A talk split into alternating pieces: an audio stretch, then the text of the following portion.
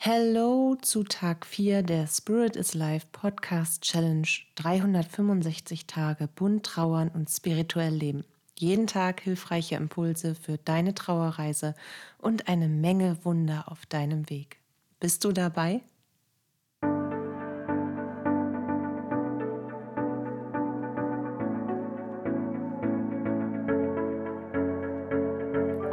Es ist wunderbar, dass du da bist und wir beide Zeit miteinander auf deiner Trauerreise verbringen können.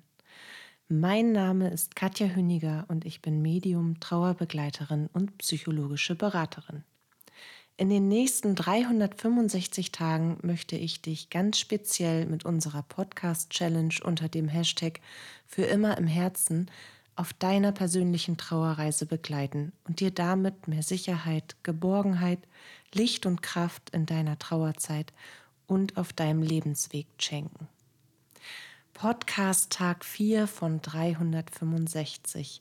Über dieses Thema für den vierten Tag bin ich eher zufällig gestolpert worden, wobei ich nicht an Zufälle glaube. Dafür habe ich viel zu viele persönliche Beweise für die Existenz von Fügung und Führung erfahren, aber das ist ein anderes Thema. Der Titel für Tag 4 lautet Für ein Wir in der Trauer raus aus den Schubladen. Und zwar hat mich äh, dieser Titel bzw. das Thema inspiriert, ähm, weil ich über einen Werbespot aus Dänemark gestolpert bin, und zwar bei Facebook. In dem Videospot aus Dänemark, der mir eben als Facebook-Video so ein bisschen ins Herz gestolpert ist, zeigt sich selbiges als große Einheit in einem Raum voller Fremder. Also ja, das, da war so ein Herz zu spüren, ein, ein Herzschlag in einem Wir, obwohl man am Anfang dieses Videos mh, hm, das noch gar nicht vermutet hat. Aber ich beschreibe dir das einfach mal. Also ein Raum voller Fremder und voller Andersseiender, voller Kategorien und voller äh, Vorverurteilten eine große dunkle Kommode voller Schubladen, in denen wir Menschen andere Menschen reinstecken. Ich möchte dir das Video gerne, falls du es nämlich noch nicht kennen solltest, kurz beschreiben. Dieses Video beginnt damit, dass sich eine leere, nur zentral beleuchtete Halle zeigt. Die Mitte dieser Halle ist mit großen Spots ausgeleuchtet. In den Schatten des Lichts sind wenig abseits, irgendwo am Rand, weiße Felder aufgemalt. Diese Felder sehen aus wie Parklücken mit Abstandshaltern. So reiht sich Feld an Feld aneinander mit ungefähr einem Meter Abstand zu jedem weiteren. Und am Ende des Bildes schließen sie einen Kreis um das hell erleuchtete leere Mittelfeld. Das Video beginnt mit einer sanften, tiefgründigen Klaviermelodie und der Stimme eines männlichen Sprechers, die sagt, es ist leicht, Menschen in Schubladen zu stecken. Da sind wir und dort sind die anderen. Die Vielverdiener, die, die gerade so durchkommen, die, denen wir vertrauen und die, die wir vermeiden wollen. Bei jedem Satz immer dann, wenn er eine bestimmte Schublade öffnet und daraus eine Gruppe von Menschen hervorholt, tritt aus den Schatten eine Gruppe von Menschen ins Licht und stellt sich gesammelt in eine der Parklücken. So ist am Ende wunderbar zu sehen, wie wir ticken, wir Menschen. Was wir glauben und wie wenig wir davon abrücken wollen, von unserem Vorurteil. Jede Gruppe bedient auch wirklich ein Klischee. Die Vielverdiener treten geschniegelt und gebügelt in ihren Maßanzügen auf ihren Platz. Die Geringverdiener in abgetragener Garderobe teils ungepflegt. Die, denen wir vertrauen, zeigt sich als Gruppe der Pflege, der Fürsorge und des Schutzes. Und denen, die wir meiden würden, die stellen ein Abbild an Menschen da, vor denen wir Angst hätten. Und die eben nur wegen ihres Aussehens, wegen markanter Tattoos, wegen besonders ausgeprägter Muskelpartien und der Glatze dazu oder der äh, Motorradweste mit dem entsprechenden Trable drauf, den, ja, die, die verspüren, verstreuen ähm, einfach eine Portion Angst in unsere Suppe und dementsprechend kategorisieren wir sie ein. Und so geht es weiter und weiter.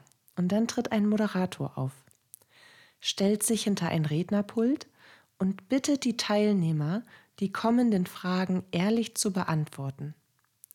Er fragt zum Beispiel, wer der Klassenclown gewesen sei, zu seiner Zeit oder zu ihrer Schulzeit. Es formt sich nach dieser Frage ähm, aus einer Handvoll Menschen unterschiedlicher Schubladen eine ganz neue Gruppe die ins Licht tritt und eine neue, völlig verschiedene Einheit bildet. Genauso bei der Frage, wer Stiefmutter oder Stiefvater sei, wer sich einsam fühlen würde, wer schon einmal gemobbt wurde und wer selber gemobbt hat, wer gerne tanzen würde und wer schwer verliebt sei, und ja, wer gerade in Trauer ist. Und da kullerten natürlich auch viele Tränen. Die Menschen nahmen sich in den Arm. Unterschiedlich der Gruppe, egal, das war, es war ein, das war ein ganz großes Wir in diesem Moment. Und das hat mich selber auch sehr berührt und ich habe auch geweint. Und vor allen Dingen habe ich da an uns gedacht. An die Schublade, in der wir Trauernden stecken, in der wir feststecken. Und mir ist wieder einmal bewusst geworden, dass wir dort einfach nicht hineingehören, sondern dass wir ebenso in die Mitte der Gesellschaft gehören. Aber mir ist auch klar geworden, dass ein dieses Schubladendenken, was durch die Gesellschaft antrainiert ist und sich nur bewusst, also wirklich im überlegten Denken und Handeln abschalten lässt, dass uns das ganz schnell selbst einholt. Ich habe mich selbst reflektiert und ich muss auch ehrlicherweise einsehen und mir selber eingestehen, dass ich nicht weniger häufig, es sei denn, ich denke bewusst und ich handle bewusst, aber im Alltagstrott stecke ich nicht weniger oft in Schubladen hinein. Ich selbst tue das. Und das war ein Rütteln an meinen Grundfesten, jeden Mensch wieder vollkommen neutral anzunehmen, vollkommen neutral zu betrachten und den Menschen hinter der Fassade zu sehen. Genau das denken sich wohl auch viele andere Menschen, die in eine Schublade gesteckt werden, wegen ihres Aussehens, ihres Berufs, ihrer Herkunft oder auch ihrer Religion. Wir Trauernden sind diejenigen, die mit einer gefühlten Regenwolke über dem Kopf, weinend und verzweifelt durch den Tag gehen und eine potenzielle Gefahr darstellen für andere, eine emotionale Gefahr für das Seelenheil anderer. Denn es könnte ja ganz spontan ein Blitz aus unserer imaginären Regenwolke schießen, wenn man uns ansprechen würde. Und damit natürlich unseren Gegenüber unvermittelt treffen. Hast du dir schon mal überlegt, wie wir Trauernde wahrgenommen werden? Außerhalb des Regenwolken-Heul-Szenarios? Also ich habe das. Und ich habe oft dasselbe bemerkt. Wir sind in unserer Trauerzeit nicht einschätzbar. Oder auch anders ausgedrückt, wir sind unberechenbar. Man weiß nicht, wie man uns nehmen soll und was man mit uns anfangen kann. Als könnte man sich, wenn man es nur falsch anstellte, an uns verbrennen. Man hat Angst vor uns. Wir lösen mit unserer depressiven, trauernden Haltung ein unangenehmes Gefühl aus. Hauptsächlich überwiegt aber meiner Meinung nach das Missdeuten, das nicht einschätzbare, was wir in unserer Trauerambivalenz ausstrahlen. Und vielleicht müssen wir dies auch einfach so stehen lassen.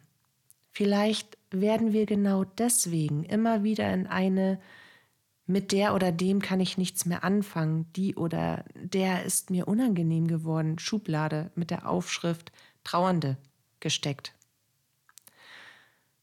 Wir tragen ganz sicher unseren Teil dazu bei, dass dies so ist. Und doch gehört noch viel mehr dazu, denn das soziale Gefüge und zwischenmenschliche Zusammenspiel in Zeiten der Trauer ist sowas von komplex, dass ich dies nicht in einem vier Stunden Vortrag jetzt runterbeten will, auch wenn ich dir natürlich gerne beim Einschlafen behilflich wäre. Also,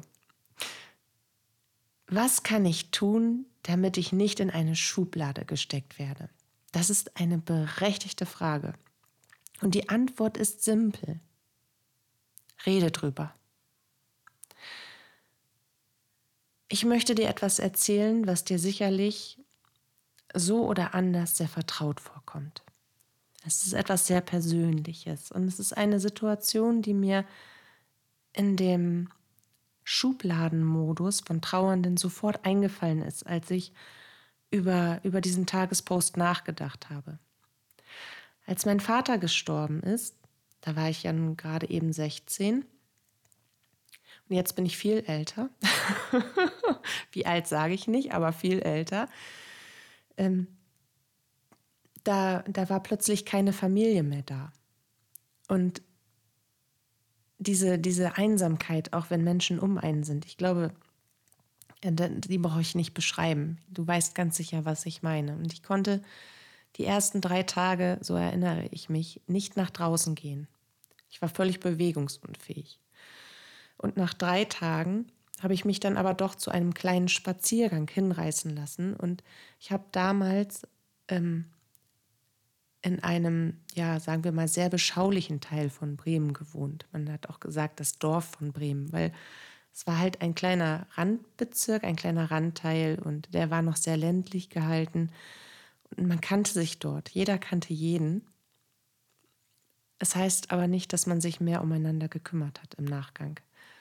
Das ist mir dann auch schmerzlich bewusst geworden. Aber es kannte eben jeder jeden. Und mein Vater ist dort in diesem Bezirk, in diesem Stadtteil aufgewachsen und war, war dort fest verwurzelt, hatte einen wirklich großen Sozialkreis und hatte ähm, ganz spezielle und sehr enge Freunde. Und einer seiner besten Freunde, die er wirklich von kleinen Kindesbeinen an kannte, hm, der hat ihn zum Ende, kurz bevor er gestorben war, die letzten Monate, ich möchte mal sagen, auch gemieden hatte mein Vater in dem Moment als Sterbender, obwohl keiner wusste, dass er sterben würde, aber oder als kranker Mensch, eben auch schon diese Regenwolke über dem Kopf.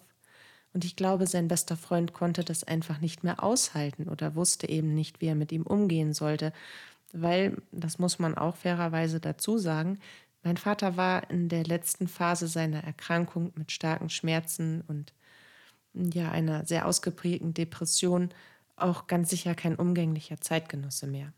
Aber er war immer noch der gleiche herzensgute Mensch, der er für jeden anderen jemals gewesen ist. Nur dann ganz allein.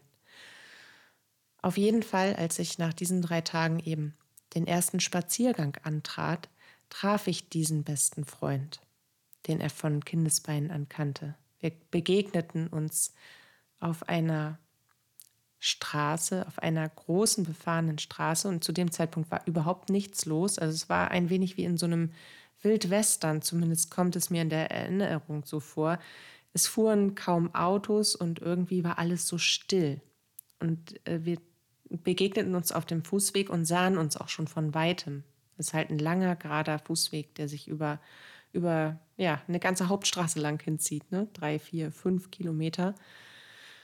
Auf jeden Fall sah ich ihn schon bestimmt 200 Meter äh, aus 200 Meter Entfernung und er mich und die Schritte wurden langsamer und langsamer und man ging wirklich unwillig aufeinander zu.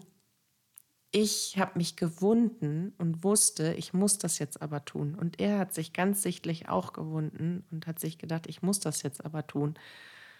Und ich war irgendwie traurig und wütend und, und, und, und sauer auf ihn, weil er nicht mehr da war. Und er hat in mir einfach nur die Tochter seines besten Freundes gesehen und hat sich ganz sicher schwere Schuldvorwürfe gemacht. Und ja, die habe ich ihm stellvertretend auch gemacht, weil zu dem Zeitpunkt äh, als Jugendliche irgendjemand muss ja die Schuld daran haben und gerne viele Menschen, denn, denn, denn brauche ich die Warum-Frage nicht so häufig beantworten.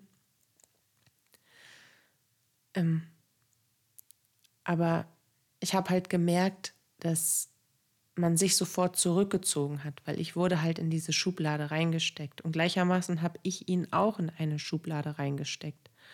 Und so hm, hat sich, ja, hat sich, haben sich die Familienseiten voneinander gelöst, was vorher mal ganz fest verbunden war. Und Aufeinandertreffen waren gestellt und, und unnahbar, unangenehm und gleichermaßen auch sehnsüchtig, weil man wollte ja das Alte gerne wiederhaben.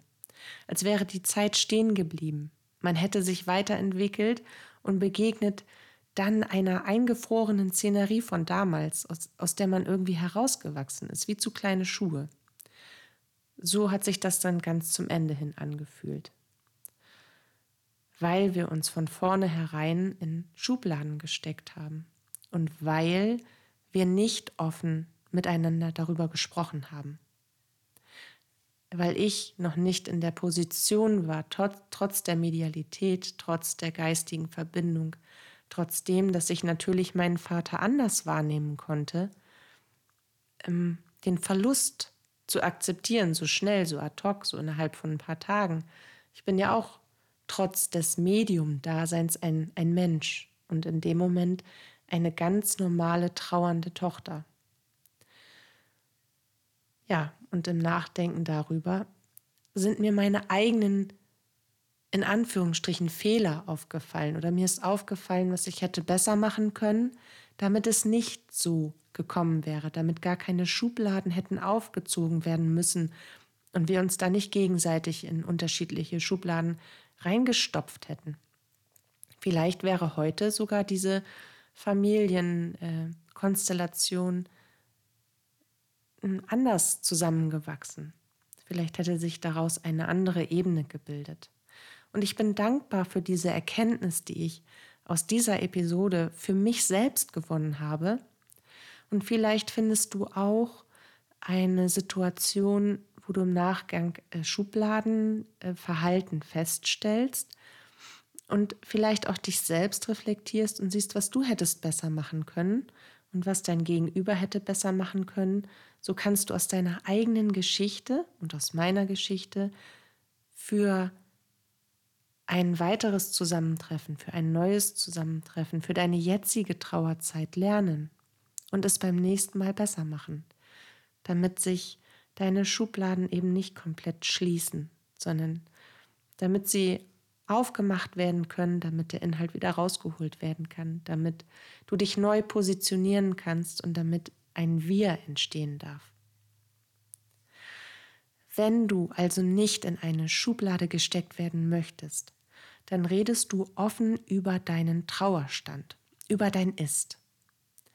Wenn du deinen Partner verloren hast und dich der gemeinsame Freundeskreis zum Beispiel fragt, ob du nicht mal wieder Lust hast, am gemeinsamen traditionellen Samstags-Spieleabend teilzunehmen und du diesen gefühlten Schritt in die Vergangenheit aber einfach noch nicht bewältigen kannst, dann kannst du zum Beispiel sagen, hey, das ist total lieb von dir, dass ihr an mich denkt. Ich brauche euch und ich bin so gerne mit euch zusammen. Doch gerade, gerade jetzt schaffe ich es noch nicht, weil ich mich dann so sehr an, nennen wir deinen Partner mal Sven oder nennen wir den Partner mal Sven, an Sven erinnern muss und es mir dann noch schlechter geht, weil ich diese alten Zeiten doch so gern wieder zurück hätte. Vielleicht dauert es noch länger, bis ich wieder dabei sein kann. Das ist schwer zu sagen. Momentan kann ich selbst kaum einschätzen, wie es mir wann geht und was dann in diesem Moment wirklich gut für mich ist. Und auch wenn das für euch befremdlich sein mag oder anstrengend ist, auch wenn sich das für euch zwischendurch unangenehm anfühlt, bitte gebt mir eine Chance, bitte gebt mich nicht auf und fragt einfach von Zeit zu Zeit wieder nach. Vielleicht brauche ich ja irgendwann wirklich einen liebevollen Arschtritt, um aus meinem Schneckenhaus rauszukommen und mich genau diese Dinge zu trauen, wieder an dem Wir teilzunehmen. Aber jetzt ist es für mich gerade genau richtig, dort drinnen zu sein, in meinem Schneckenhaus. Vielen Dank für dein Verständnis. So in etwa kannst du das natürlich, je nachdem, wem gegenüber und welche Situation es ist und wie es dir dabei geht, offen formulieren. Und bitte, bring auch deinem Umfeld Verständnis entgegen, auch wenn es schwer fällt, weil es dir mit Sicherheit sehr viel schlechter geht als den meisten von ihnen. Doch es ist mit uns Trauernden wirklich nicht leicht. Trauerbegleitung auch durch das Umfeld, das ist anstrengend, es ist fordernd, es ist unberechenbar, es ist emotional aufreibend, es macht hilflos und traurig, teils sogar verzweifelt und sauer, weil wir wollen so gerne retten, wir wollen so gerne heile machen und reparieren und wir wollen ja auch irgendwie die Zeit wieder zurückhaben, aber es geht nun mal nicht. Wir tanzen, nackt im Regen auf einem bunten Scherbenhaufen, der vorher unser Leben gewesen ist, und wir wissen noch nicht mal mehr, wer wir sind, wir Trauernde. Wir brauchen eine neue Identifikation des Ich. Und genau in diesem Bild, der nackte Tanz im Regen auf einem bunten Scherbenhaufen, dieses Bild, dieses, was, oh mein Gott, was macht die da? Die ist ja total nackig und das ist, das ist total kalt und es regnet in Strömen und die hat blutige Füße und, und diese ganzen Glitzersteinchen, was ist denn das? So nehmen uns halt andere Leute wahr. Wir sind ein Flummi unserer Gefühle und lassen diese natürlich auch in unserem Umfeld aus, ob es uns bewusst ist oder eben nicht. Also wenn, selbst wenn wir das gar nicht mitbekommen, reagieren wir natürlich anders und agieren wir anders, als wir es vorher getan haben. Und auch unser Umfeld darf die Chance haben, sich darauf einzustellen. Gestik, Mimik, Kommunikation, Handlungen oder das Fehlen derselben, all das kommt oft unkontrolliert und ja in der jeweiligen Phase, in der jeweiligen Trauerphase auch leidend, wütend, zynisch, niedergeschlagen, depressiv, ablehnend und was noch immer alles rüber. Wir kriegen das nicht so mit, weil unser gesamter Organismus damit beschäftigt ist, mit unserer Trauer klarzukommen, weil unser gesamtes Ich damit beschäftigt ist, irgendwie wieder Halt in dieser Welt zu finden und aus diesem Halt heraus ein neues Ich bilden zu können, unfreiwillig. Und doch muss man unserem Umfeld einen tiefen Dank aussprechen, wenn sie sich immer wieder an uns herantrauen, in die Höhle des Löwen, denn wir sind zweifellos bis zu einem gewissen Punkt unserer Trauerreise absolut nicht einschätzbar in unserem Verhalten ihnen gegenüber.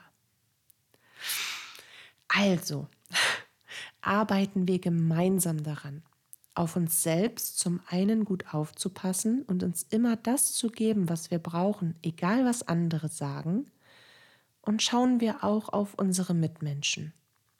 Und wir bleiben aufmerksam dafür, was sie brauchen und was sie sagen, auch in Trauer. Holen wir uns alle aus den Schubladen und leben ein offenes Wir, in offener Kommunikation, in dem offenen Leben unserer Gefühle, in einem offenen Mitgefühl und Verständnis füreinander. Das wird schön. Ich hoffe, ich konnte dir mit meinen heutigen Impulsen für die ein oder andere Trauersituation ein wenig weiterhelfen. Und ich freue mich jetzt schon auf ein Wiederhören. Mach es gut und pass auf dich auf. Deine Katja.